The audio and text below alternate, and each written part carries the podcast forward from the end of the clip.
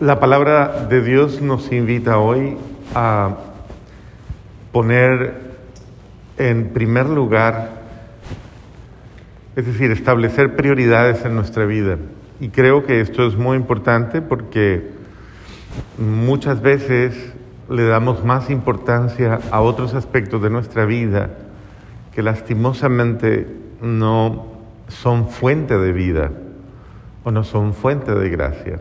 Cuando Dios nos hace poner la mente y el corazón en Él, como Señor de nuestras vidas, como nuestro único Señor y nuestro único Dios, como lo primero en nuestra vida, como lo fundamental en nuestra vida, como lo esencial por lo cual la vida es vida, eh, cuando nos hace pensar en que Él es, es ese referente directo por el cual, como dice el apóstol Pablo, somos, nos movemos y existimos.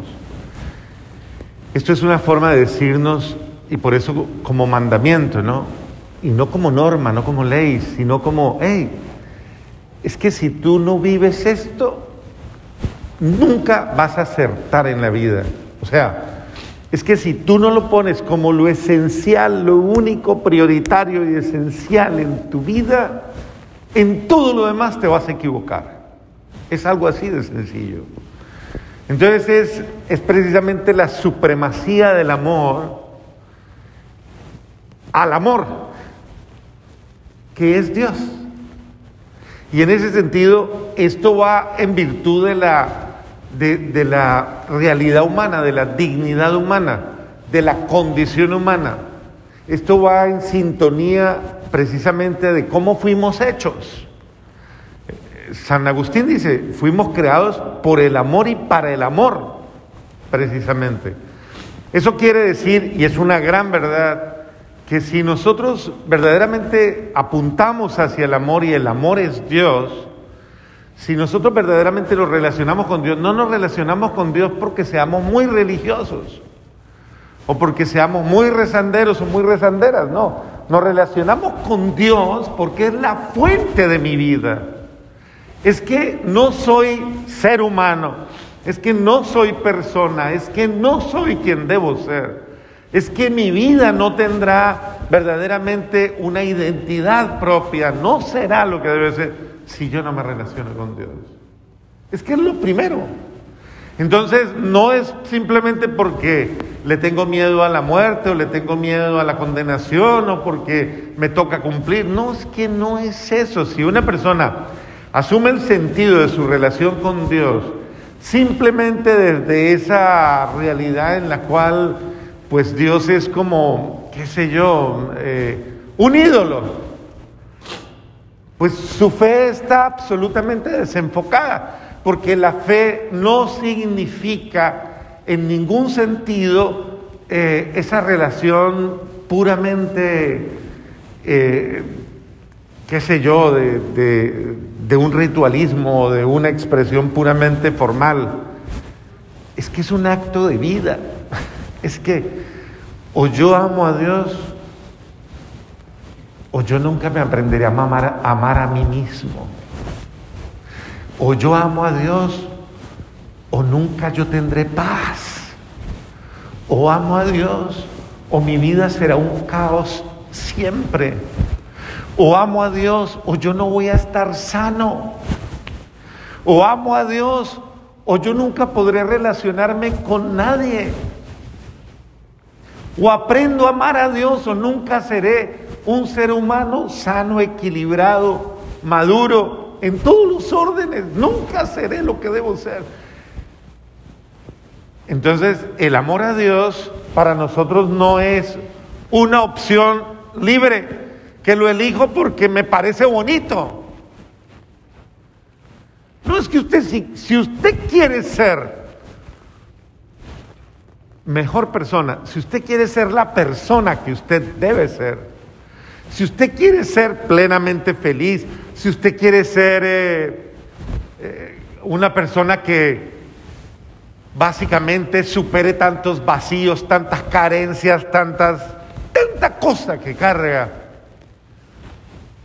su relación con Dios es prioritaria, fundamental. Si mi relación con Dios es buena, yo soy feliz. Eso se le llama santos, las personas que se relacionan con Dios y aprenden a ser excelentes seres humanos. Capaces de vivir al menos consigo mismos. Porque hay gente que no puede vivir ni consigo misma. Créanme. Eh, entonces, es importante que yo entienda que la mayor prioridad en mi vida y, esto de ser, de buscar a Dios, eh, no lo hago porque, porque yo soy más rezandero que los demás. A lo mejor porque soy más consciente de como lo han dicho tan sabiamente tantos santos, sin Él no soy nada. Sin Él no puedo nada. Sin Él mi vida no tiene sentido.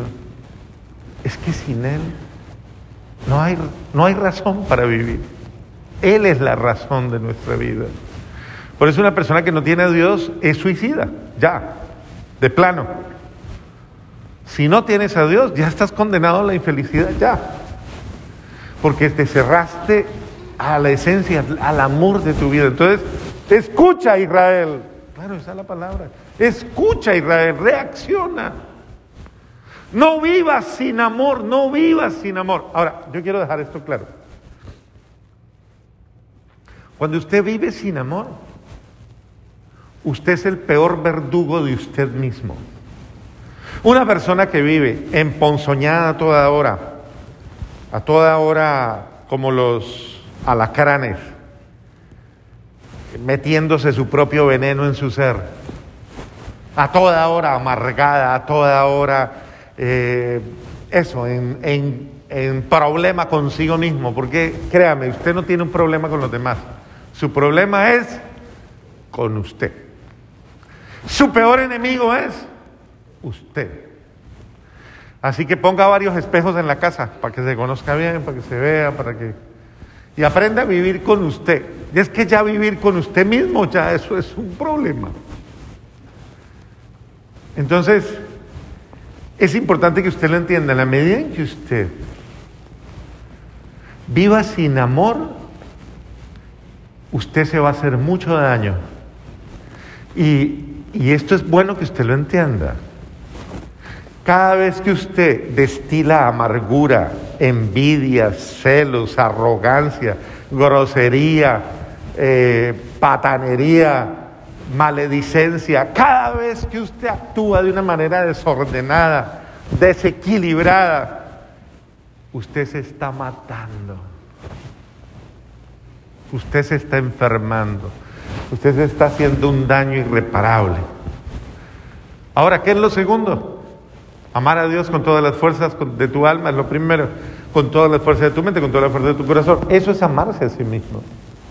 Es que el que ama a Dios se ama a sí mismo, nada que hacer. Por eso una persona que ama a Dios resplandece. Ahí sí podríamos decir, muéstrame tu amor a Dios y te diré quién eres. Eso sí. Una persona que no ama a Dios nunca está en capacidad de amar al prójimo. Se vuelve un enemigo del otro. Entonces el problema no es el otro, el problema es usted. El problema es que usted no sabe amar. No sabe ser amado porque nunca ha buscado el amor y nunca ha dejado que el amor le forme a usted, le forme, forme su ser, sus sentimientos, sus emociones, sus reacciones, todo, todo, que le forme el amor para que usted instintivamente reaccione con amor, siempre. Porque a veces decimos, es que se me sale, ¿qué se le sale? Pues lo que tiene adentro. No es que se le salga nada raro, es que ya lo lleva adentro. ¿Y qué lleva? Veneno. Desamor. Entonces, y la otra frase es, es que me provocan. ¿Quién le provoca? Que yo no soy así, ustedes me hacen ser. No, usted no le hace nadie ser así. ¿Usted es así por qué? Quiere. Entonces, yo pienso que eso sí es importante. Porque este es un punto en el que todos y cada uno de nosotros debemos ser conscientes. Eh, mi responsabilidad conmigo mismo está en cómo está mi relación con Dios, si está en el centro de mi vida, si lo amo y en Él amo todo lo que soy, amo mi, vida, amo mi, mi, paz, amo mi alegría, amo mi equilibrio, amo, amo toda la felicidad, yo amo. Qué rico cuando uno, escucha a una persona y dice, no, es que a mí me gusta vivir vivir en paz, tener buenas relaciones con todo el mundo. Eso es una persona que se ama a sí mismo. Amo a Dios, me amo a mí mismo. No amo a Dios, no amo a nadie. Tengo problema con todo el mundo. Entonces, o amas a Dios, es que es un imperativo. O amas a Dios con todo tu ser, con toda tu alma, o nunca aprenderás a amar, nunca. Entonces, ¿cuál es tu problema? Que no quieres mejorar, que te quedaste en un nivel inferior, que no quieres subir, que no quieres crecer, que te quieres quedar con tus caprichos, que te quieres quedar con tu ego enfermo, que te quieres quedar con tus actitudes infantiles, que no quieres superar, cerrar ciclos, que no quieres ser una persona, la persona que Dios ha soñado, querido y amado, no, no quieres ser, te quedaste ahí. Bendito sea Dios, te estás haciendo un daño terrible te estás intoxicando, te estás matando, te estás... O, eh, es, es un imperativo vital. O yo lo busco y fundamento mi vida en Él, en su amor, en su presencia, en, su, en todo lo bello que Él me da. O mi vida eh, va a ser infeliz, completamente infeliz. Y no creo que esa sea su vocación vocación a ser infeliz. Entonces no le eche la culpa a nadie,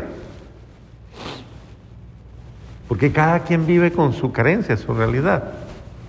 Por eso dice, dice algún santo, dice que las debilidades de los demás ponen en evidencia nuestra capacidad de amar. Si yo no me aguanto a este, no es porque este es lo peor, sino porque yo no sé amar a este como es. Ahora, que éste tenga un problema consigo mismo y no se sepa amar a sí mismo, pues sí es su problema, se está haciendo daño. Entonces, a ver, ¿cómo mejoro yo eso? Yo creo que es importante ser consciente, si yo amo a Dios, yo tengo que comenzar a cambiar mis actitudes, buen trato, buen trato, buen trato, buena actitud, buena actitud. Yo tengo que comenzar a, a reflejar lo que yo soy. Y esto es supremamente importante porque nos pasa a nosotros, nos pasa en la iglesia, nos pasa aquí, que en un momento determinado estamos aquí en la misa, se termina la misa, pasó algo con alguien, pasó alguna cosita y ya se le saltó al genio. Bendito sea Dios, pero acaba de rezar, acaba de comulgar, acaba de estar y ya se le saltó el genio, se le alborotó toda la adrenalina y todo el veneno que tenía dentro. Pero Dios mío, entonces, ¿qué, qué sangre corre por sus venas? ¿Qué tipo de sangre? ¿Sangre de odio? ¿Sangre de, de, resentimiento, de rabia, de ira, de frustración, de amargura? ¿De qué? Reaccione a tiempo, por favor, desintoxíquese. ¿Y cómo me desintoxico? Él me sana. Que corra por mí mansedumbre, que corra por mí, qué sé yo, amabilidad, comprensión, compasión y todo lo bueno que nace de Dios cuando yo lo inspiro, lo medito y lo llevo a mi corazón. Y esa es la forma en que mi vida va a cambiar.